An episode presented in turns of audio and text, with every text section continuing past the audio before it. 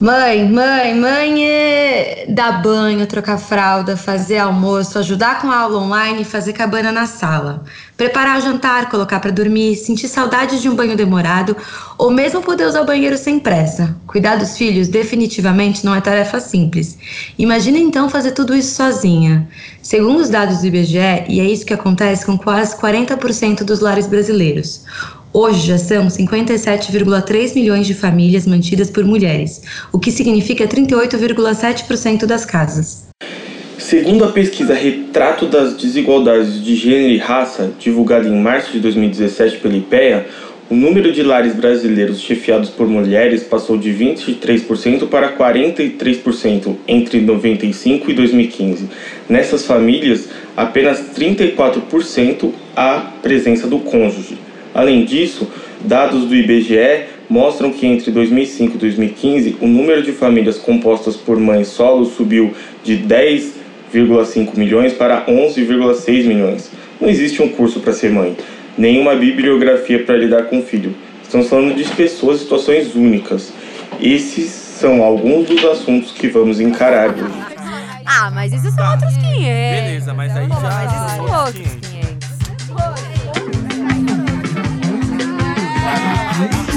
Outros 500. Bom, e dessa vez eu não vou esquecer de me apresentar. Eu sou a Natália de Campos, sou advogada criminalista, atuo também na, na, área de família, sou membro da Comissão da Mulher Advogada do OAB de São Paulo e faço parte do coletivo Entre Elas. E essa semana, para participar desse bate-papo necessário e complementar essa mesa com a gente, a gente está com a Suzana Vilar. Ela tem 35 anos, médica pediatra com especialização em pneumologia. Gosta do mundo, de viajar e de se mudar. Não vive sem música, se casou com músico, aliás. E junto tem uma filha, a Isabel, que tem apenas dois meses de vida. Sou Felipe Toné, jornalista e consultor de comunicação e marketing político. Aqui com a gente está Thaís Leão, mulher, mãe, ativista, design de serviço social, ilustradora, quadrinista, gerenciadora de tretas e causas, fundadora e diretora executiva do Instituto Casa Mãe, criadora do canal A Mãe Solo, assessora parlamentar do Mandato Ativista, embaixadora das Chicas Poderosas, rede latino-americana de mulheres produtoras de informação e conteúdo e co-idealizadora do movimento Segura a Curva das Mães. Bom, para a gente começar esse bate-papo, eu acho que é legal a gente politizar esse assunto que a sociedade tem romantizado, né? E falar um pouquinho sobre redes de apoio. Su, você acabou de ter neném, faz, a, faz apenas dois meses da sua pequena. E embora você tenha um companheiro, por diversas vezes é natural que nesse momento a gente tenha apoio de outras pessoas, como os amigos, a família. É, eu queria que você contasse pra gente um pouquinho como que tá sendo essa sua, esse seu pós-parto, né, esse seu período em quarentena. E já emendo na sequência aqui uma pergunta para Thaís, que se tornou mãe fora de toda essa quarentena. E hoje você levanta essa bandeira de mãe solo. Eu gostaria de saber como que tá essa sua rede de apoio nesse momento e se você tem alguma dica, alguma instrução, como que se formam essas redes de apoio durante a quarentena e também fora dela. Então, gente, obrigado pelo convite. Eu acho o tema muito, muito importante. E, assim, a, a, minha, a minha experiência foi que, com mais ou menos 15 dias de vida da minha filha nascida, é, decretou-se né, a quarentena. E aí a gente parou de, né, com a criança muito pequena, você recebe muita visita, eu tinha ajuda da minha mãe, essas, né, minhas irmãs, trazendo uma comida, fazendo um, é, um aconcheguinho, né, ficando um pouco em casa, conversando, porque é muita coisa nova, né, de uma vez só, e aí não tem mais ninguém, então só, não tem mais ninguém assim, né, não tem ninguém de fora, somos só eu, Bruno e a Isabel, Bruno, meu, meu companheiro, e sobrou tudo para ele, assim, tenho a sorte, o, o privilégio, poderia dizer, porque ele faz absoluta quase tudo, né? Tudo assim. Enquanto eu tô com a criança, tô com a, com a Isabel no colo, tô amamentando, que isso demanda, sei lá, das minhas 24 horas de, do dia, 20 horas, pelo menos é isso. Se ela não tá dormindinho, ela tá, tá junto comigo, né? Tá mamando e tal. Então ele faz o resto todo. E aí a minha rede de apoio ficou restrita ao Bruno, né? Então ainda bem né, que, que tenho ele aí como, como esse parceiro de vida e nessa, nessa empreitada, porque fácil realmente não é. Eu, eu fiquei pensando bastante nisso quando você falou, né? Que é mais difícil para a família, inclusive. as, as pessoas queriam, querem ver, ou querem conhecer, ou não sei se muitas chegaram a conhecer ou não, mas viram pouco é, o bebê que acabou de nascer é ruim para você, é difícil para você que não tem uma rede de apoio grande e também para toda a família que está é, tá perdendo esse, esse primeiro momento, né? Infelizmente. Ah, sim. A sorte agora também é, esse, é ter esse, a tecnologia, né? Tem bastante chamadinha de vídeo, etc. Mas assim, os avós, né? Primeiro neto, aquela coisa toda bonitinha, todo mundo quer ver, quer pegar, quer acompanhar o desenvolvimento. E não, não, não, dá, não dá, né? E não tem previsão de, de voltar todo mundo a, a conviver, né? E aí é, fica mais complicado. Eu sinto que eles estão mais sentidos do que eu, porque eu tô, tô tranquila, né? Tô com a minha filha, tô com o meu, com meu parceiro, a gente tá aqui vivendo nossa vida e tá tudo bem, né? Assim, na medida do possível. Mas eu sinto que eles têm, sentem mais, assim, sentem mais a coisa de estar tá longe. Imagina. Agora, Thaís, é, eu acho, achei seu Instagram muito, muito legal. Então, vamos começar, eu acho que com o básico. o mãe solo, por que a gente fala mãe solo? É, conta um pouco pra gente sobre isso e também um pouco sobre a sua vida, que você também é mãe, já trabalhava em home office. Como ficou a sua vida, a sua realidade agora na quarentena? Olá, galera. Eu sou a Thais Leão, né? Como a referido já, a, a diretora da Casa Mãe e criadora do Mãe Solo. Bem, eu começo dizendo por que mãe solo, né? Existe uma luta minha em relação à maternidade, uma luta que é de muitas, que é da gente conseguir mudar a narrativa social, né? Contrastar a narrativa social que a gente tem do passado, que dizia que mãe era esse sujeito familiar, que era esse, era esse perfil social altamente condensado a uma relação, né, uma relação romântica, a um casamento, a, a uma ideia de família muito clara.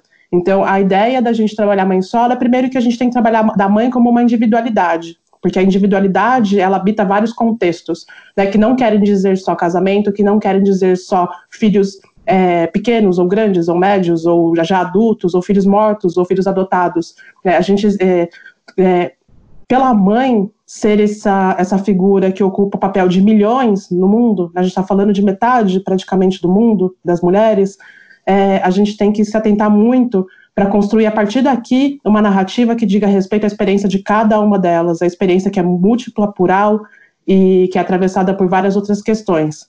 E a minha primeira luta né, nesse contexto é a gente dissociar a mãe e a maternidade, a experiência de maternidade, da ideia mais sintética que se tem dela, né, essa ideia mais consolidada, de, de que é que toda mãe, boa mãe, está em uma relação, em um casamento com o pai da criança. Explica? Não, perfeito, ficou muito bem explicado, até porque a gente tem essa, essa questão social das pessoas falarem mãe solteira, né? Como se ser mãe fosse um status civil e acompanhado do solteira. Eu só queria que você voltasse um pouquinho, a gente falar um pouquinho sobre as redes de apoio. É, como que você sugere, ou se você tem alguma sugestão, na verdade, para criar essas redes agora em quarentena? Sim, sim. É, redes de apoio são, né, são, são, acho, são a maior tecnologia social que a gente tem para cuidar de crianças é, desde que o mundo é mundo. Porque é isso, né? Mesmo quando estamos em dois, ainda falta uma galera. Porque só dois não dão conta porque as demandas da criança, né, desde que nasce até o momento que ela se torna adulta, e ela também passa a compor essa rede que apoia né, a existência de outras crianças e das pessoas que já estão idosas, é, a gente precisa de redes de apoio, não só as mães por si só, né? As mães precisam porque já é dado que elas sozinhas não vão dar conta de atender com qualidade a vida de uma criança, né? Atender com qualidade o crescimento e desenvolvimento de qualquer criança. Então, é, a gente precisa sim configurar, né, trazer mais gente para o apoio, e mais gente para o apoio é, é dentro de casa, mas também, principalmente, fora de casa. E o fora de casa não é só pelo vínculo, né, não quer dizer só amizades ou outros vínculos familiares, também quer dizer o fora de casa social amplo. A gente está falando de políticas públicas, a gente está falando de políticas para educação, para saúde, para urbanidade, para como que a gente se, se para como que as mães e crianças e pais, enfim, qualquer pessoa, qualquer pessoa com a criança acessa a cidade e convive com ela, e os equipamentos de cultura que a gente tem disponíveis para auxiliar a formação das crianças. Né? Então, primeiro, a gente tem uma responsabilidade social ampla que, que determina, né, que, que vai para o cuidado da criança. Então, a criança sempre tem que estar na agenda a gente tem que, que votar, né, nesse sentido do, do, do, quanto a gente tem autonomia nisso. É, a gente tem que vo votar em pessoas que vão ocupar cargos que decidem, é, é, de, desde que elas tenham um plano para toda a sociedade que elas vão acolher. E crianças têm que estar nesse meio. E a gente precisa de, precisa de soluções para crianças, para um cuidado efetivo e humano, é, que vão além de levantar a escola e de simplesmente colocá-las lá dentro e de fornecer qualquer alimentação e de dar qualquer informação para que elas absorvam e cresçam. Né? Além desse amplo, é, a gente também tem, a gente tem que ter leis né, que, que funcionem para a experiência das vidas das crianças, leis que sejam fáceis de acessar. A gente precisa ter melhores leis familiares. Né? Aliás, não é nem melhores leis, né? Porque a lei em si, em muitos, em muitos sentidos, a gente tem até uma lei boa já, né? Por todos os tratados que a gente tem, os nossos pactos de dignidade, é, já é tudo bom. Mas a gente precisa, e muito, é, equilibrar o funcionamento das leis pelos dispositivos que a empregam, ou seja, né, a gente precisa de juízes, juízas e pessoas que tomam decisões em relação a como que essas, a, as crianças e famílias vão viver essas leis, é, tomando decisões que não são orientadas por essa ideia vaga né, do que, que é maternidade e do que, que é paternidade, do que, que é família e, do, e de como que as coisas deveriam ser, né, entre várias aspas. É, Fora isso, a gente também tem o suporte da saúde que precisa, enfim, todos os suportes necessários né, no, no, no que tange política pública. É, fora isso, a gente precisa de uma sociedade que entenda né, o, o que, que é necessário para uma criança crescer e que é, é muito menos, é, é, quase, é uma quebra de direito, né, uma quebra do contrato social, quando a gente, enquanto sociedade, olha para uma criança e entende que a resposta para a criança, a resposta para todas as, as necessidades que uma criança traz quando nasce, é uma criança, um adolescente, uma pessoa. Né? A resposta para qualquer, qualquer pessoa é a gente primeiro procurar a mãe e colocar ela como agente de solução, como se, como se a mãe tivesse uma hipercapacidade né, de força e de, de entendimento das coisas e, e, e pudesse ser né, esse projeto amplo de assistência social. É, esse projeto ele já é empregado hoje, né, as mães são cobradas como a solução de todos os problemas, e eu, na experiência que eu tenho com as milhares de mães que já passaram aqui na minha timeline, eu digo, esse projeto não funciona. Esse projeto está aniquilando boas experiências de maternidade, maternagem de mães e filhos. É, fora isso, a gente também tem né, as redes de vínculo mais próximas, que são as redes que a gente consegue se afetuar melhor e trazer mais para a experiência das crianças, né? Que a gente tem alguns graus, eu falo de resistência, né? Na, é, na, na expectativa social em relação ao em, em, relação à criança. E aí, é, né, quem está muito longe da criança costuma não se importar, então existe essa resistência da, da, da não importância, porque a criança não existe, né, aquela árvore que caiu no meio do nada ninguém viu.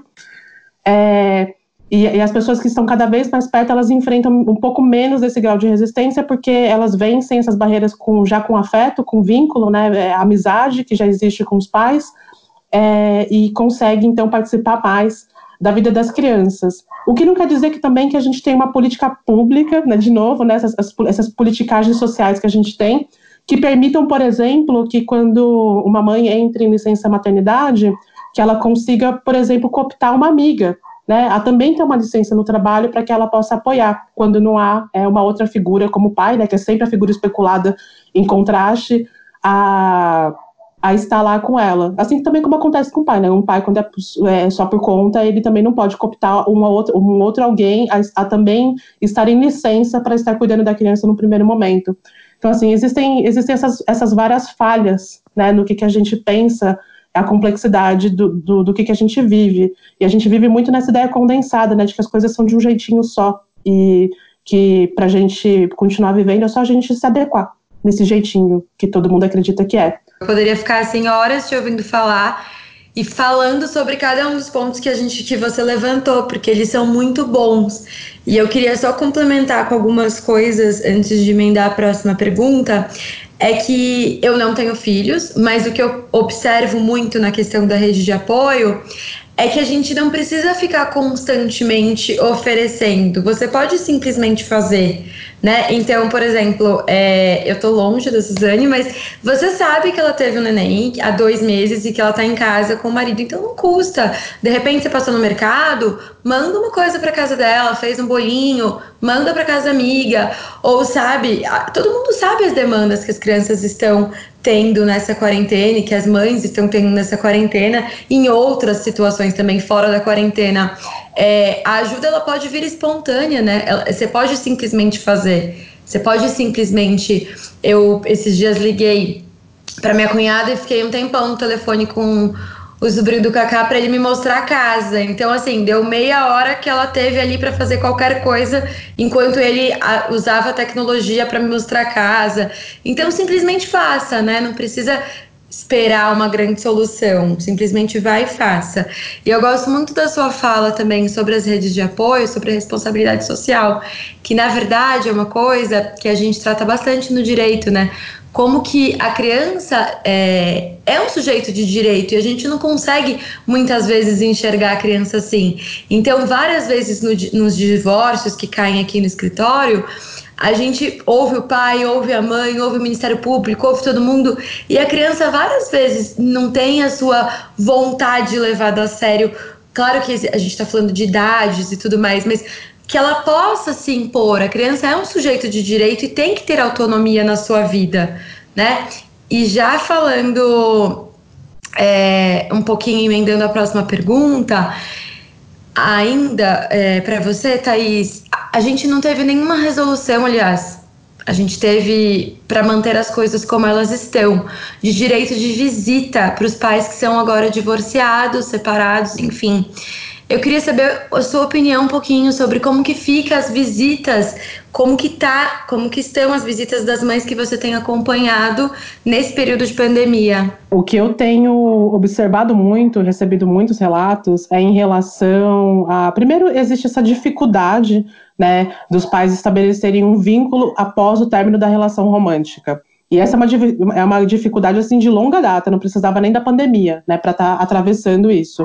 Porque é isso, né? Quando a gente estabelece família e estabelece o lugar, o lugar da mulher é, especificamente sobre o casamento, né? Sobre, sobre essa relação, o vínculo é, é, é materno é, e paterno, a gente coloca todo mundo numa sinuca de bico. Porque aí, se o pai também responde bem, né, do, lado do alto das, das ideias do que é masculinidade, quando o, o, pai tem uma boa relação com a mãe, ou ele responde bem ela, ele costuma, né, cria-se essa confusão se, se eles estão se dando bem, por que, que a relação não continua? Né? E aí, é, é, para não, não, não entrar nesse nível de confusão e, e de ter que se pensar e se autorrealizar e, e mudar os próprios conceitos, acaba que a, a, o padrão é a gente negar e brigar e entrar em conflito. Né? Então, é, é, esses conflitos já, já vêm de antes da pandemia, e agora, com a pandemia, a coisa está um pouco mais grave, né? porque existe essa, essa etiqueta social né, de não se dar bem com ex, e aí, agora, com, com essa situação, fica super complicado, né? Porque a gente já tem, a gente já tem uma péssima, péssimas resoluções de acordos de guarda e de pensão, e agora, com, com né, o que eu mais vejo com, com a quarentena é, é pais falando: bem, agora não dá mais nem para ir, né? Então é isso.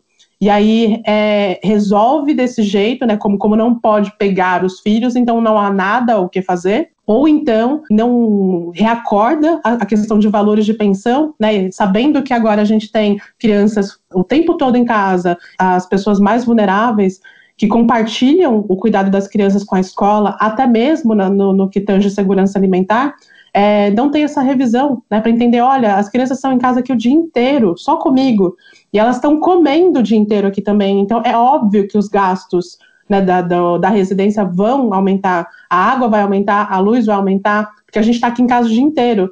Então, é, é necessário se, se fazer um reacordo de pensão, né? E ainda que se não, não se faça um reacordo de pensão, porque é isso, né? É, toda discussão que a gente tem sobre criança acaba caindo, né? Ou a mãe ou o pai resolve, e não é necessariamente isso.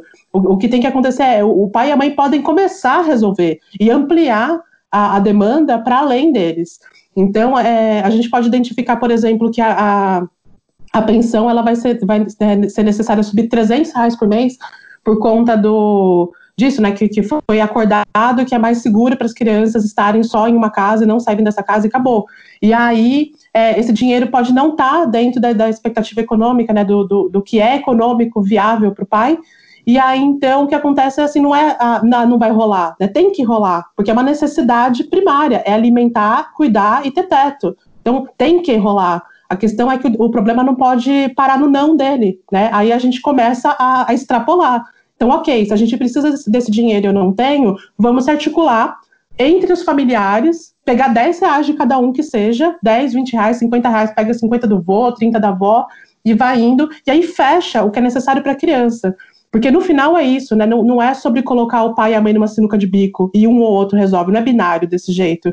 O negócio é que a criança precisa, e quando a criança precisa, a gente vai, vai até o final para conseguir uma resposta. É, mas, de novo, né, pela etiqueta do. A, é, é, a etiqueta das ex-relações que a gente tem, é, é, difícil chegar nesse nível né, de, de, diálogo e conversa e compartilhamento de demandas, porque as pessoas é, Principalmente quando, quando a gente quando a gente não está disposto, né? Porque é isso. Quando, quando a gente está disposto, a gente vai até onde precisa, né? Que geralmente esse, esse é a expectativa sobre a mãe, né? É isso que faz a mãe ser, ser essa pessoa que, que tanto aclamam, né? Porque ela, ela vai até onde precisa, porque resolver é o problema. Né? E não quem vai resolver. O que é mais, acho que mais triste é essa questão da dinâmica das relações, né? Porque efetivamente muita gente muito quando a relação acaba não consegue lidar com isso e quem acaba pagando mais é a criança, né? Agora, falando com a Suzane, que virou mãe muito recentemente Oi. no meio dessa pandemia, o que, o que é, o, assim, a gente está no momento de discussão de várias políticas públicas, né? O SUS voltou a à tona, você como médico e tudo mais, hoje a gente tem uma discussão muito grande, até grande parte da fala da Thaís é, poderia ser com relação a políticas públicas.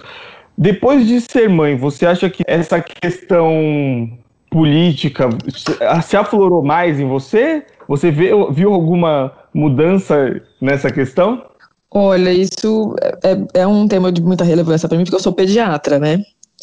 E estando assim em pronto-socorro, em atendimento com criança, a gente lida com família, né? Então o, o, atendimento ele normalmente a gente costuma brincar que não é a, exatamente a criança em si, né? Normalmente quem está precisando de, de tudo, né? De, do aconselhamento é, ou de ajuda são os, os pais, os cuidadores, as pessoas que estão envolvidas ali no cuidado com aquela criança.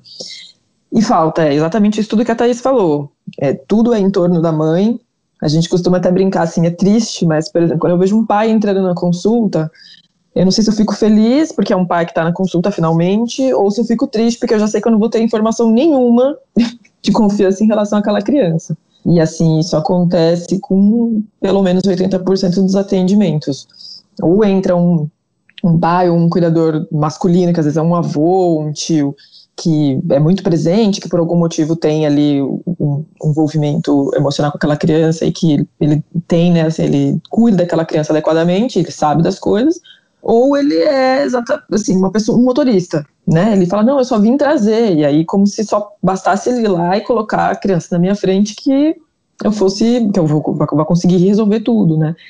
A pessoa não consegue me dizer o peso da criança, não consegue me dizer se ela fez xixi naquele dia, não consegue me dizer se. É, coisa assim, mas de, ah, não tá com dor de barriga. Aí eu pergunto, mas tá, fez cocô? Fez cocô a última vez? Quando foi o que fez cocô a última vez? A pessoa olha para mim como se aquela pergunta que eu estivesse fazendo fosse se eu estivesse perguntando, sei lá, um, um, cálculo, sabe assim, nível Einstein. A pessoa não sabe me dizer quando foi a última vez que a criança fez cocô. Então Ô, é, difícil. Suzane, deixa eu fazer um comentário. Sim, mas não sei se você viu, mas tem, teve uma pesquisa recente, ela é americana, que mostra que os, os pais, os homens, estão tendo mais, é, falando que tem mais dificuldade agora em cuidar dos filhos. E aí uma das questões que estão é maior número de reclamação de homens. Por, e por quê? Porque nos Estados Unidos, assim como no Brasil, a maior parte dos profissionais de saúde são mulheres são mães. Então, ficou o homem em home office e a mãe trabalhando fora e o cara simplesmente não sabe o que fazer porque ele nunca fez. Eu acho que é bem isso que você está falando. É. Só potencializou isso. Sim, é, e aí é, então assim, é, um, é, um, é importante em tudo, né, assim, o cuidado com a criança é a nossa vida em família, né, como sociedade, como tudo, não só na família, no, no, né, no nos relacionamentos emocionais, né, amorosos, né, o casal e etc, mas a criança, ela, ela permeia tudo, né, mesmo até quando a gente cai num bar, se não tem um lugar para ficar com a criança, e aí eu comecei a prestar atenção isso, né, nos últimos meses, né, estando grávida e tal, que era uma coisa que eu não, não, não me atentava muito, embora seja pediatra, é que não tem onde deixar a criança, né? assim, não é deixar largar lá, mas não tem um espaço que comporte ela, que dê para você tomar ali sua, de repente, sua cervejinha e conversar com seus amigos e ela tá né, segura no ambiente, é, fazendo parte, né, junto com, com, com as pessoas. Então é difícil, porque você acaba isolando, né, você isola aquela, aquela, aquele núcleo, né, aquela família, aquela mãe, porque ela tem uma criança pequena, ela fica isolada, né? Então, ela só vai poder fazer parte de novo quando ela crescer, ou quando ela puder, né? E aí fica é bem complicado. E extrapola para assim, tudo, né? Dentro da, da, da vida social. E, e, outra coisa que eu queria comentar, só que eu achei engraçado, que a Thaís falou, é. Os meus pais são, são divorciados, se divorciaram lá nos anos 90 e eles se dão bem. E é muito engraçado porque até hoje, isso faz mais de 20 anos, né, que eles são divorciados, até hoje as pessoas falam, ah, mas eles voltam, né? Porque eles se dão muito bem. Quer dizer, eles não podem estar divorciados e se dando bem. Eles precisam estar em pé de guerra. 20 anos depois, quase 30 anos depois, eles precisam continuar brigando. É muito é, eu tenho tios também que se dão muito bem, é, sentam na mesma mesa, conversam, ficam juntos. É engraçado até porque é a mesma coisa, as pessoas não parecem não entender, porque o que é normal, né, o que é comum é, são que as pessoas, que os, os divorciados não se falem mais e tudo mais, o que não faz nenhum sentido. Eu pois queria é. que esse episódio durasse 16 horas, porque cada uma fala eu tenho que desdobrar em 16 falas que eu gostaria que a gente se, se aprofundasse.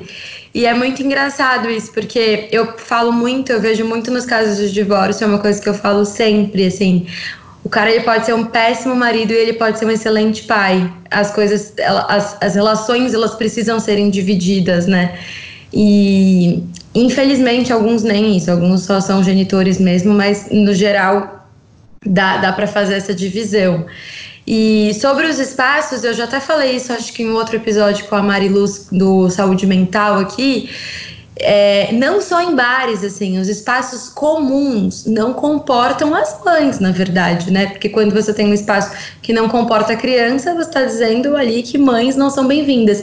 E no último uh, fórum do Fale Sem Medo da Avon, que era um evento para mulheres em situação de violência, não tinha nenhum espaço para criança, assim, foi uma coisa que me chamou muita atenção, e só me chamou atenção porque tinha umas crianças chorando muito durante o evento, e aí aquilo você começa a dar aquela olhada do tipo, cadê a mãe da criança, né? E aí de repente eu me pego me policiando na, no pensamento, pensando, por que que esse evento não tem um espaço para crianças, gente? Se a gente está falando com mulheres em situação de violência, hoje na delegacia da mulher aqui da Vila Clementino tem um espaço para criança, é um espaço pequeno, é claro, assim, é zero acolhedor, porque é uma delegacia, mas é triste a gente pensar que em delegacia eles estão pensando nesse espaço para criança e em espaços de lazer não se tem, né? É, é aquela coisa, a gente não quer discutir nem espaço para criança, né? A gente quer espaço para o mundo que a gente vive.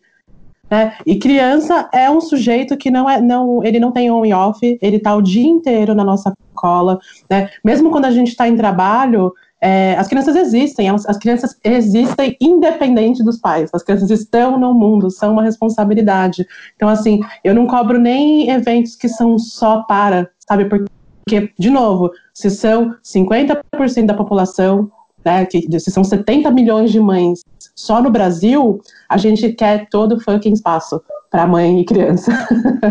porque em todo espaço vai ter mãe? A gente quer, né? Se vai ter CEO, vai ter no advogado, vai ter que ter na delegacia também. Todo espaço é política pública, né? É item essencial. Tem que haver espaço para as crianças, porque as crianças existem, as crianças vão estar lá, elas precisam estar lá, né? Não tem espaço assim, salvo alguns espaços, obviamente, né, onde a gente decide é, realmente não dá para colocar criança. E, é, mas a, gente precisa de, de, de, ter um cuidado, a gente precisa ter, ter uma rede que se pensa, né? Quando a gente vai fazer um projeto, a gente tem que entender. Né? Eu que já trabalhei com usabilidade muito tempo, né? É assim, ah, mas é, como, que, como que a gente acessa esse aplicativo de banco quando você está com uma criança de 10 quilos no outro braço, né? É, é, nesse nível de usabilidade que a gente tem que chegar em todas as conversas. Né? Como, que, como que vai sentar, como que uma mãe vai subir com uma criança nesse ônibus? Como que. Ou qualquer pessoa, né? Que eu falo mãe porque mãe é meu lugar central de mundo. Mas como, como, como que qualquer pessoa vai acessar com uma criança de qualquer, em qualquer complexidade que ela apresenta esse espaço? Né? Como que uma mãe vai acessar, como uma criança vai acessar, como um bebê vai acessar, como um homem vai acessar, como uma pessoa com deficiência vai acessar? Né? A gente pode muito, muito, muito bem cobrir, pelo menos é, em, em, todo o projeto. Né? Para mim, é, eu como designer, né, já de e como base de vida, eu como designer, a minha primeira preocupação é definir pelo menos 30 tipos de pessoas em que eu tenho que me priorizar e tenho que colocá-las na frente em tudo que eu vou fazer. Né? Então, pelo menos 30, né? Se der para fazer mais, a gente vai, vai dando mais complexidade. Mas pelo menos 30, né? É, desde de mulheres a crianças, adolescentes, a pessoas com deficiência, a mulheres negras representadas, homens negros representados, crianças negras em suas infâncias representadas, crianças indígenas, ciganas, e por aí vai. Né, a gente tem que pensar um mundo onde a gente olha mais que só para né, a, a, portinha do, do, banheiro. A porta do banheiro tem que ser muito mais complexa. Né, o, as imagens de porta do banheiro, elas precisam ser muito mais complexas que só aquilo, porque aquilo não significa o mundo que a gente vive. Não, é exatamente isso. O mundo é muito plural, né? É, o mundo é muito mais do que a gente sempre achou e sempre olhou para o que ele é. E a gente tem. É muito engraçado, porque essa semana, na segunda-feira, voltaram os prazos é, do, do judiciário. E no grupo da mulher advogada da comissão da OAB, assim, várias mulheres desesperadas, porque obviamente elas estão é, em desigualdade com todos os outros advogados que não estão nesse momento dividindo a casa e as tarefas domésticas com as crianças, lição de casa, aula online, toda essa confusão. É claro que a minha demanda é só a questão da quarentena, que está para todo mundo, mas eu posso fazer as minhas coisas, os meus prazos a hora que eu quiser, os prazos voltaram e eu vou dividir, diluir isso no meu dia, entende? Então é muito cruel os prazos voltarem para todo mundo, como se todo mundo tivesse na mesma demanda e como se todo mundo tivesse o mesmo acesso à internet, o mesmo, os mesmos recursos. É, a gente discutir essa pandemia sem discutir os recortes fica impossível. Eu tenho dito isso em todos os episódios aqui. A quarentena ela vem para escancarar a falta de política pública que a gente sempre teve, só que agora assim potencializado de como que tá muito ruim. Infelizmente a gente tem que começar a caminhar para o fim, então eu vou encerrar com a última pergunta, é, que na verdade é quase uma divagação, assim, uma coisa que eu fiquei pensando, né? Que é uma frase da Silvia Federici que ela fala: eles dizem que é amor e nós dizemos que é trabalho não remunerado. A maternidade ela pode entrar nessa fala, vocês acham? E seria a maternidade a profissão mais antiga do mundo? É, eu acho que assim, se a gente coloca toda a responsabilidade né, de todos os níveis em cima da mãe, sim, é, você vai ter que chamar isso de, de tá, tá, tá desigual e aí podemos até chamar de profissão, sim, com certeza.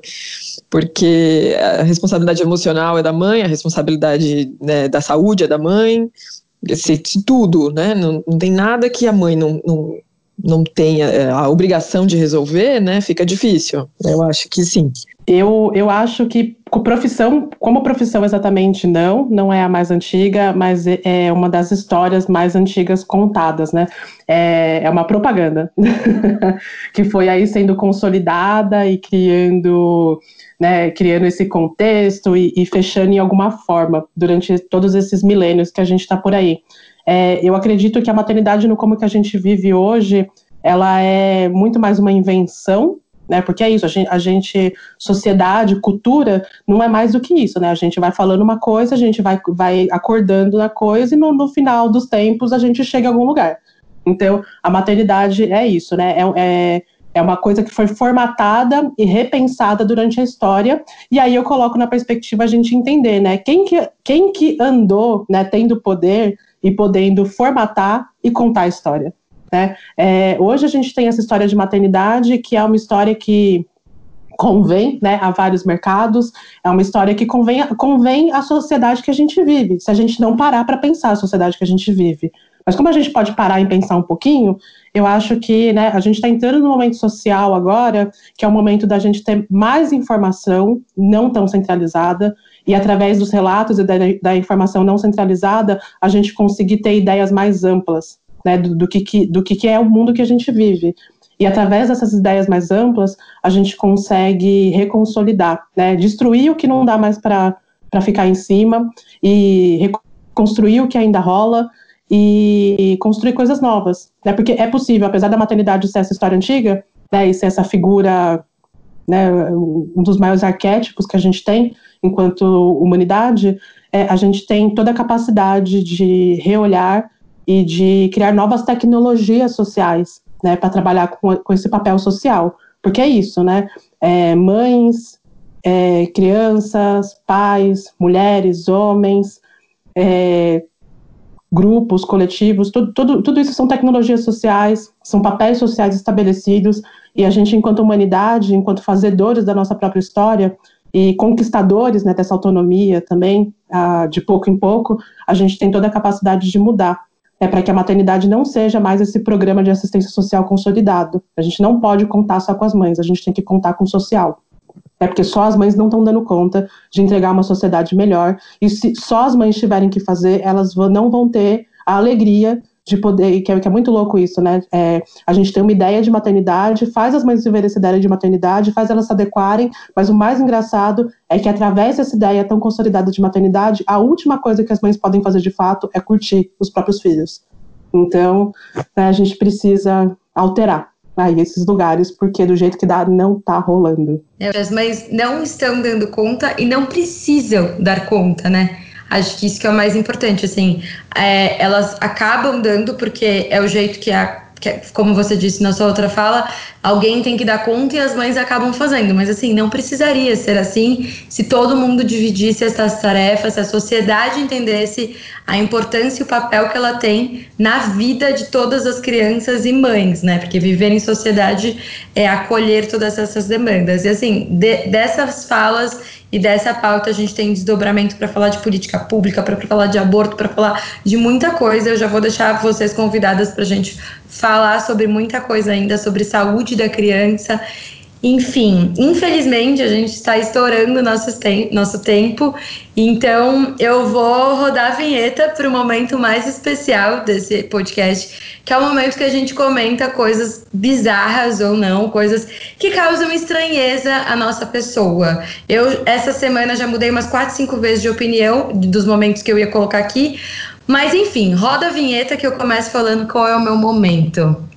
E aí, quem assume o Aécio? Jamais, senhor presidente, jamais em qualquer tempo houve qualquer crime, houve por parte por minha parte ou daqueles que trabalhavam comigo recebimento de propina. E eu pensei muito, porque o nosso presidente, como disse a Marina na última, no último episódio, ele é consistente, ele é consistentemente um imbecil.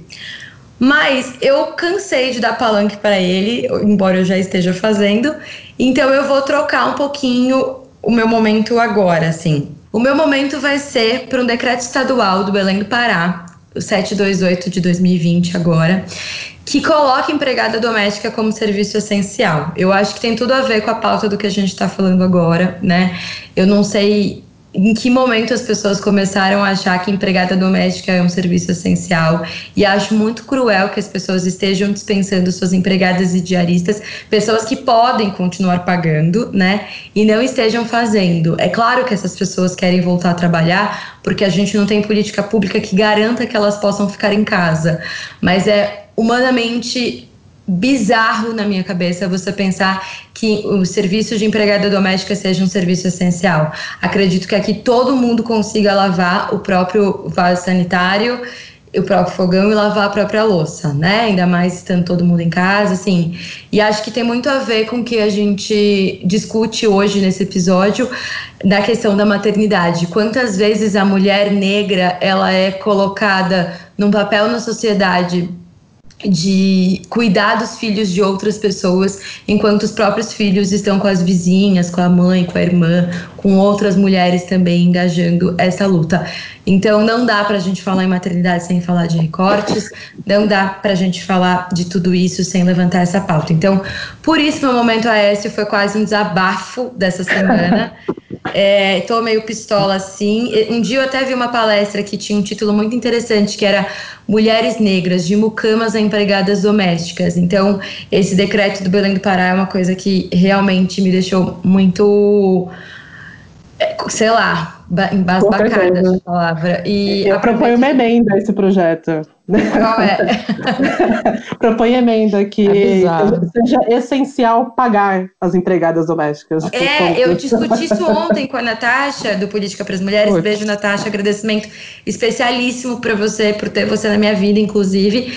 Mas eu falei exatamente isso. Eu falei, a gente tinha que estar discutindo a obrigatoriedade de continuar pagando a empregada doméstica para quem pode e não ser serviço essencial, gente. O mundo está realmente maluco. Enfim, aproveito e já te peço, Su, me fale o seu momento vale. Aécio da semana. Nossa, quando você me mandou essa pergunta, eu fiquei pensando, mas o que, que não, não tem sido bizarro, na verdade, né? Que é uma sequência de bizarrices, assim, loucas. Mas o que mexeu bastante comigo essa semana é... Até me emociona um pouco, assim, né, de falar disso, foi a morte do, do Aldi Blanc. É, realmente mexe comigo, porque pela maneira como a gente tem tratado a cultura e não à toa, né? A arte ela é essencial, né, para para nosso desenvolvimento, para nossa psique, para nossa saúde emocional, principalmente, eu acho. Um, um cara como o de Blanc morre e passa em branco, assim, né, no, em relação ao, ao governo, ao Estado, porque trata da nossa história, né? A história do Brasil enquanto enquanto o Brasil, né? O Brasil, ele né, toda a sua construção cultural. E o, o Audio Blanc ele representa isso assim né? As músicas as letras e enfim tudo. É, essa, esse Brasil desde o do, do, mais profundo até o mais caricato mais carioca. E o, e o cara morreu de, de coronavírus né? Quer dizer ele podia e tem estudos lá da, da Universidade do Rio de Janeiro não sei se é estadual ou federal mas que os idosos acometidos aí pelo coronavírus eles teriam pelo menos mais 10 anos de vida. E aí o que, que um cara como o Blanc nos próximos 10 anos entregaria para gente. Então, mexeu bastante comigo e foi, para mim, bizarro que a secretária especial aí da cultura, dona Regina Duarte, não tenha ter tido a delicadeza de ter dado um peso, sabe? Assim, não, não sinto muito. Acho que é isso. É, fica até difícil né? depois, depois disso. E e pesa também muito no meu coração, é, né, eu, eu, eu não, não, comentei, mas é, além de tudo, eu também estou tocando uma iniciativa agora, durante a pandemia, que é de para priorizar assistência para mulheres que são mães e estão em situação de violência, violência e vulnerabilidade social agravada ou causada pela pandemia.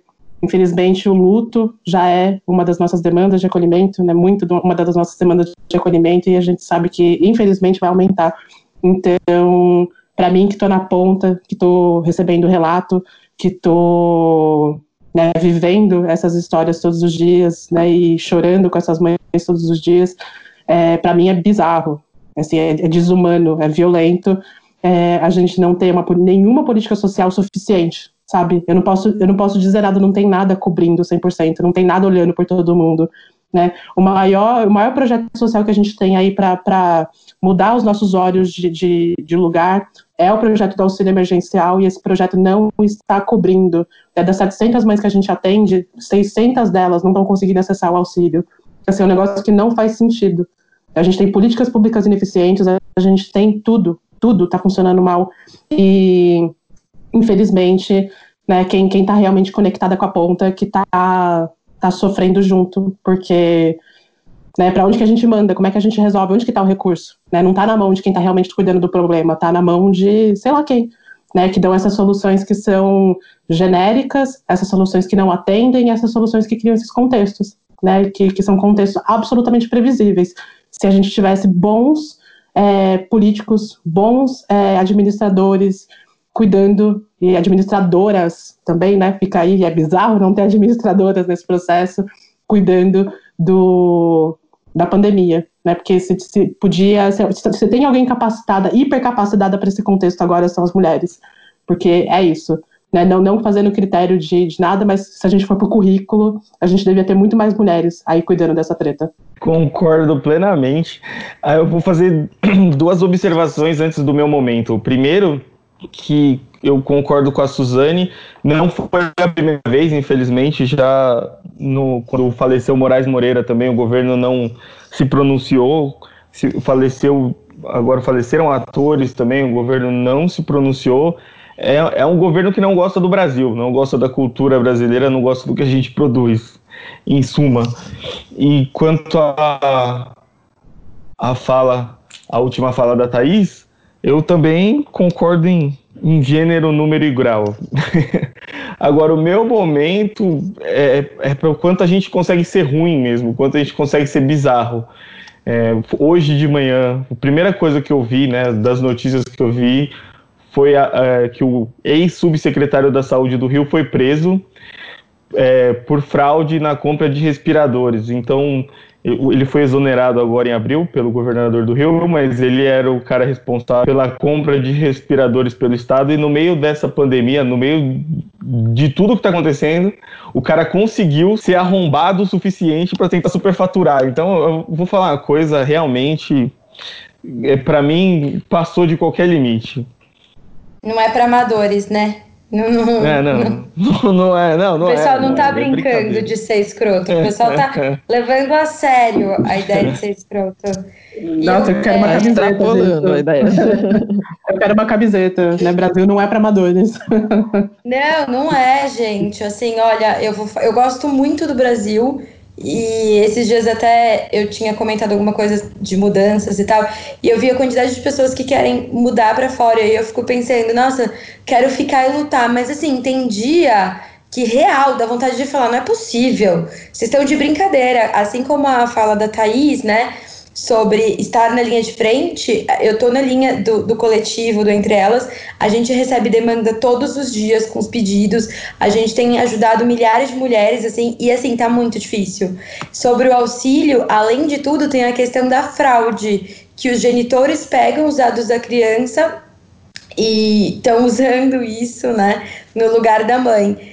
Então, até para já deixar de aviso, a Defensoria Pública, para quem não sabe do que eu estou falando, que eu falei completamente confuso, o auxílio emergencial você pode receber um valor um pouco a mais dos 600 reais se você é mãe, chefe de família e tal. E aí, o que, que os caras estão fazendo? Pegando os dados da criança e colocando como se eles estivessem cuidando dessa criança, o que, na, que não é verdade o que se caracteriza como fraude. A Defensoria Pública aqui de São Paulo já está com uma linha de frente só cuidando desses casos. Então, se você for mãe e estiver passando por isso, pode entrar em contato com a Defensoria, que para isso eles estão atuando sim. Sobre a fala da Suzane, eu fiquei completamente emocionada, assim, a gente é muito cruel o que a gente está vivendo com, com toda a classe artística, né? É muito cruel o que a gente está vivendo no todo e já, já há algum tempo como a cultura ela está sendo desmantelada, como a cultura está sendo jogada fora, assim, como não tem investimento, não tem carinho, sabe? Eu acho que essa é a palavra, não tem carinho por tudo isso. E eu gostei muito de uma coisa que eu li essa semana, é que a gente claramente está vendo durante a pandemia como que a gente não consegue viver sem cultura, né? Sem filme, sem livro, sem música. Como está, estaríamos nós nessa pandemia sem cultura? Então, é, para jogar o gancho para o Felipe, dentro da fala da Suzane ainda, essa semana a gente teve que lidar com a morte também é, de um autor e eu não vou me aprofundar muito porque eu ainda estou estudando o quanto e o como eu posso falar sobre isso. Mas na carta deixada por ele, ele fala: cuidem das crianças. Eu acho tão emblemático isso nesse momento, sabe? Nesse momento que a gente está discutindo se vai ter Enem ou não. Onde essas pessoas estão, gente? De que no meio de uma pandemia elas estão pensando se vai ter Enem ou não, sabe? É uma coisa que para mim é tão estuposto, é tão Claro que, enfim, bom senso definitivamente não é uma característica desse governo. Definitivamente, bom senso não é uma característica desse governo. Agora, gente, para finalizar, aí de uma forma mais leve, a gente sempre pede para todos os convidados uma dica cultural. Suzane, eu ia dar, eu ia falar sobre a Dir Blanc, mas eu, eu vou até pular, você dá a sua dica cultural primeiro, e eu vou junto, então. Ah. Olha, eu fiquei pensando na dica cultural da quarentena, e é uma coisa que a gente faz muito aqui em casa, né? A gente gosta muito de música brasileira e tal, então a gente tem assistido muito os ensaios, aquele programa ensaio do Fernando Faro, do genial e falecido Fernando Faro, que tem que passava na TV Cultura lá desde os anos 70, quando era MPB especial. E são programas muito, muito legais, em que os artistas, né, ficam ali, aquele programa que é em preto e branco, que fica só a cara do artista e fica só a, a resposta dele ali em relação às perguntas que o, que o Fernando faz e tal, tem toda essa estética bacana, e você fica ali escutando eles falando sobre aquele momento, então assim, é, histórico, né, então tem programa dos anos 70, dos anos 80 e vem vindo, então, escutar eles é, tocando é, e mostrando pra gente as músicas, as histórias das músicas também, que são super interessantes, e ao mesmo tempo também eles vão fazendo ali um recorte né, histórico, né, porque eles estão falando da, do, daquele momento que eles estão vivendo. Então, e tem tudo no, no YouTube, é bem facinho, então acho que é um, um programa gostoso, é útil e gostoso. Nossa, eu, eu lembrei agora de várias, vários programas, é verdade. Eu não, não, não lembrava mais desse, desse programa. É, é muito bom, é muito legal mesmo. Vou, vou reassistir alguns. Thaís. Ah, assista um monte. Tem Moraes Moreira, tem Aldir, tem todo mundo lá. Sim, um monte de gente que a gente vai sentir falta e que o governo atual não vai. Exato. Thaís, com você. É, eu tenho uma outra dica, que é uma coisa que eu ando fazendo bastante aqui. É, meu filho, ele tá com o pai dele, né, na, na, casa dos avós em Bragança. Eu moro em São Paulo, né, a gente tá na, no epicentro e, e decidiu por bem colocar ele numa, numa no, em mais seguridade. Aí, é, o que eu ando fazendo muito aqui e, e aconselho a todos é brincar bastante. eu estou me aproveitando aqui de todas as caixas de Lego e blocos de montar do meu filho e me reconectando até, né, porque meu filho, meu filho, com o nascimento dele, eu também voltei a ter mais ludicidade na minha vida, né, ter esse reencontro com, com o lúdico e ando me divertindo bastante aqui, montando quebra-cabeça. Tô sozinha em casa, né? Então, montando quebra-cabeça, brincando de Lego, fazendo vídeo chamada com ele, brincando também. A gente fica né, ele com, com uns bloquinhos lá, ou com papel e desenhando. E tem várias atividades que a gente pode, pode fazer para se conectar com o lúdico, porque o lúdico é, é um espaço necessário na vida de todo mundo, né? Durante todos os períodos, não é só na, na infância. Então, não é exatamente um link nem nada, é vamos brincar em casa, é, é o chamado. Eu achei maravilhoso. Eu acho Adorei. que o campeão da Adorei. quarentena. É, o campeão da quarentena que eu tenho visto vai ser o quebra-cabeça, assim. Engraçado, né? Como que o quebra-cabeça ocupou o espaço. Eu confesso que eu tô para comprar um quebra-cabeça, ou se alguém que já montou e não vai ter utilidade nenhuma mais, pode mandar aqui para casa, que acho que quebra-cabeça podia ter essa função social. Depois que você monta, você desmonta e manda para o próximo, porque você vai Nossa, guardar, eu só vai ter quero. aquilo. Oi? Eu só quero, eu adoro, eu adoro brinquedo, gente. Eu, eu compro brinquedo para mim e pro meu filho. Vou jogar bem a real. Eu adoro brinquedo. Eu adoro também. E eu tô louca, inclusive, para ter mais contato com crianças, porque eu, infelizmente, tenho poucas crianças perto. Compra para você, pega nada não. Traz para É você verdade. mesmo. Eu vou Aí as crianças, as Jogo crianças de se tabuleiro. Eu vou, É. Jogo de tabuleiro eu até jogo, assim, mas eu gosto de War e tal. Mas eu, eu, eu jogo. Eu vou aderir isso e vou já me engajar no quebra-cabeça. E a minha dica cultural essa semana é com muito carinho. É uma pessoa que eu gostaria que estivesse com a gente nesse podcast, mas por pura falha de organização minha, não consegui convidar a tempo também. Porque, embora estejamos na quarentena, eu tô trabalhando mais do que nunca, mas é uma pessoa que eu recomendo muito que todas as mulheres, mães ou não mães, conheçam, porque é muito carinho, muito carinho real, assim, que eu tenho por ela, que é a Silvia Amélia, que é uma jornalista que fala e escreve de um jeito carinhoso sempre. E ela acabou de ter neném também, Su, acho que eu até te mandei alguma coisa dela já, porque ela teve neném bem perto de você. Mandou. E ela, e ela fez um vídeo pro, pro YouTube que chama Travessia do Purpério, que eu achei lindo, eu me emociono bastante. E ela tem uma fala toda lotada daquele sotaque de BH que dá vontade já de você pegar um café e um pão de queijo e ficar ouvindo a pessoa falar um tempão. E para jogar um pouco em casa também nesse episódio, vou deixar como dica e já um convite para participar de algum episódio com a gente, o Bruno Della Rosa, marido da Suzane, maravilhoso, que toca, tá no Ah, Spotify, Su? Tá, tá no Spotify, gente. Escuta lá. Ouçam Bruno Della. Rosa. Bruno Della Rosa toca violão muitíssimo bem. Tem uns vídeos dele com toquinho no YouTube, né, também. Tem, tem um monte Então- de vídeo bacana, música legal. Também é Fica- outra dica aí. Fica a minha dica. Gente, vamos encerrar. Eu queria que vocês é, comecem pela Sul e na sequência, Thaís, onde a gente encontra vocês, se quiser acompanhar o trabalho, a vida, enfim, trocar informação, qualquer coisa do gênero. Normalmente eu pergunto quais botecos que a gente te encontra, mas pode já deixar, porque acredito que esse episódio vai ser ouvido pós-pandemia também. Então, quais botecos a gente te encontra e quais são as redes sociais? Ai, que legal. Bom, Botecos em Santos aqui por enquanto, por enquanto. E onde estiver tocando música brasileira, certamente estaremos lá. E redes sociais é Su, Su Vilar, no, no, no Instagram mesmo. Eu tô enrolando para fazer um Instagram profissional, para dar dicas de, de saúde, pneumologia infantil, essas coisas, mas tá difícil de sair. Mas na hora que sair, eu passo para vocês darem uma divulgadinha pra gente. Se precisar de ajuda, inclusive, pode dar uma gritadinha que a gente se esforça. A gente não manja, mas a gente se esforça. Tá, Opa. conta pra gente quais são os seus botecos da, da vida e as redes sociais. E... Botecos a gente se encontra em qualquer buraco, a real é essa. eu sou botequeira raiz mesmo. É, onde tiver um samba, tamo junta. Se tiver um rock, não sei, eu sou, eu sou meio eclética, então realmente eu, eu, eu caio em qualquer lugar. Então a gente me chama. a gente se encontra onde você me chamar. É, eu, de, perfis a gente tem aí, né? Eu estou em todo lugar.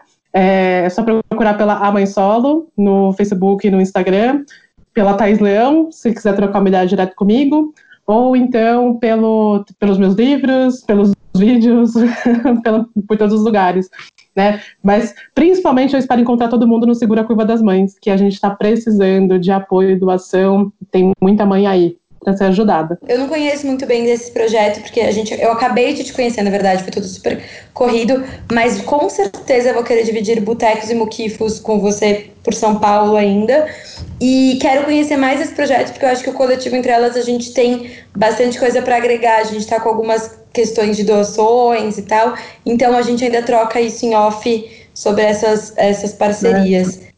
Fê, e você? Quem te encontra onde? Bom, no momento não encontro em lugar nenhum, mas depois da pandemia, em tudo que for boteco, porque eu quero ver segurar quando abrir, né, gente? Vamos, vamos, vamos ver o que vai acontecer até lá. Mas. Porre sensacionais. Né? Porra, a hora, que, a hora que abrir, quero ver. Mas no Instagram é Felipe Toneste. No, no LinkedIn, no Facebook, em qualquer rede social, quem gosta de política ou tem interesse pelo tema, pode me seguir. Bom, e para quem ainda não segue a gente nas redes sociais, podcast, outros 500 podcast em todas as plataformas, YouTube, Spotify, no Anchor, Instagram, Facebook, em todos os lugares. A gente vai começar a produzir mais conteúdo para que a gente consiga levar mais informação além do episódio, para que essas informações também se complementem, não fique uma coisa tão estagnada só no episódio. Então, assim, continua dialogando, teve dúvidas, meninas vão continuar com a gente, toda a nossa rede até agora que já gravou com a gente está sempre em contato, então a gente pode continuar ativo aí falando sobre, trocando sempre. A vida é uma troca e nessa pandemia mais do que nunca a gente precisa trocar. Eu tô com muita saudade de meu, de um dos meus botecos, assim, que é o Algeniar. Eu tô com muita saudade de sentar naquela mesa, tomar uma esfirra e falar de política do Edado. É um lugar que tá me fazendo muita falta nesse período todo. E, mas eles estão com delivery, caso vocês estejam interessados em comer aquelas comidinhas árabes. E não é patrocinado, infelizmente, mas caso o Algenia queira, pode me patrocinar mandando um ranguinho aqui para casa, que eu vou ficar muito feliz com Eu pedi esses esse dias, inclusive. Complemento, duas. Eu não Três. pedi ainda delivery, mas eu sei que eles estão e eu vou pedir Eu em pedi. breve. É porque eu Pode fico com medo, cá porque eu acho que na hora que eu pedir o delivery, vai concretizar a pandemia, sabe? Vai ser tipo.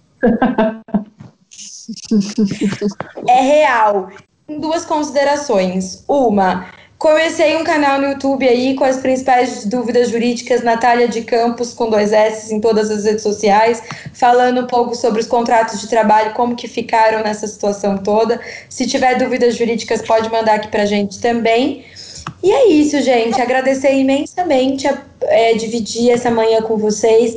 É muito esclarecedor para mim sempre. Eu ia encerrar com o texto, mas vai ficar muito grande, então eu vou falar só um pedacinho dele. É, é um textinho que está no Instagram da Moura Jo, que ela ficou famosa pelo blog dela Um Ano Sem Zara, que eu me identifico um pouco, talvez por não ser mãe, e eu percebo essa fala de todas as minhas amigas de pessoas que eu conheço quando se tornam mãe. E quando eu li esse texto dela, me deu um, um acolhimento na ideia de ser mãe um dia, do tipo, ok, eu tenho uma vida, ela é muito boa, e, e se eu um dia vir a me tornar ser mãe, não vai anular tudo que eu vivi. Eu vou ler só um pedacinho e quem quiser entra no Instagram dela e procura, me pede o link. Ela fala assim: Só conheci o amor quando tive minha filha. Minha vida começou depois que tive meu filho. Que me perdoem todas as mães que um dia proferiram tais palavras. Mas permitam-me lhe questionar: sério mesmo? Sério que a partir do momento que seu filho nasceu, sua vida até ali magicamente se apagou? Passou a não valer nada? E todas aquelas viagens que você trabalhou feito louca para conseguir fazer? Aquele mochilão na Europa que te fez se apaixonar pela própria companhia? Ou aquela pelo Brasil com suas amigas e irmãs de vida? E os carnavais apagou também? Aquele em Salvador que você voltou sem voz? Ou de Olinda que você voltou sem conseguir andar direito de tanto dançar frevo pelas ruas? E o Réveillon em Itacaré? Aquele que você perdeu da galera, mas encontrou outro que acabou virando sua galera também? Eu acho muito bonitinho esse texto, vai lá ler. Eu sei que tem um recorte de classe gigante, mas eu vivo nesse recorte, então eu achei fofo. E para quem quiser continuar lendo, é isso. Beijo, galera. Tchau. Beijão. Um beijo. Beijo. Beijo, tchau. Obrigado, gente.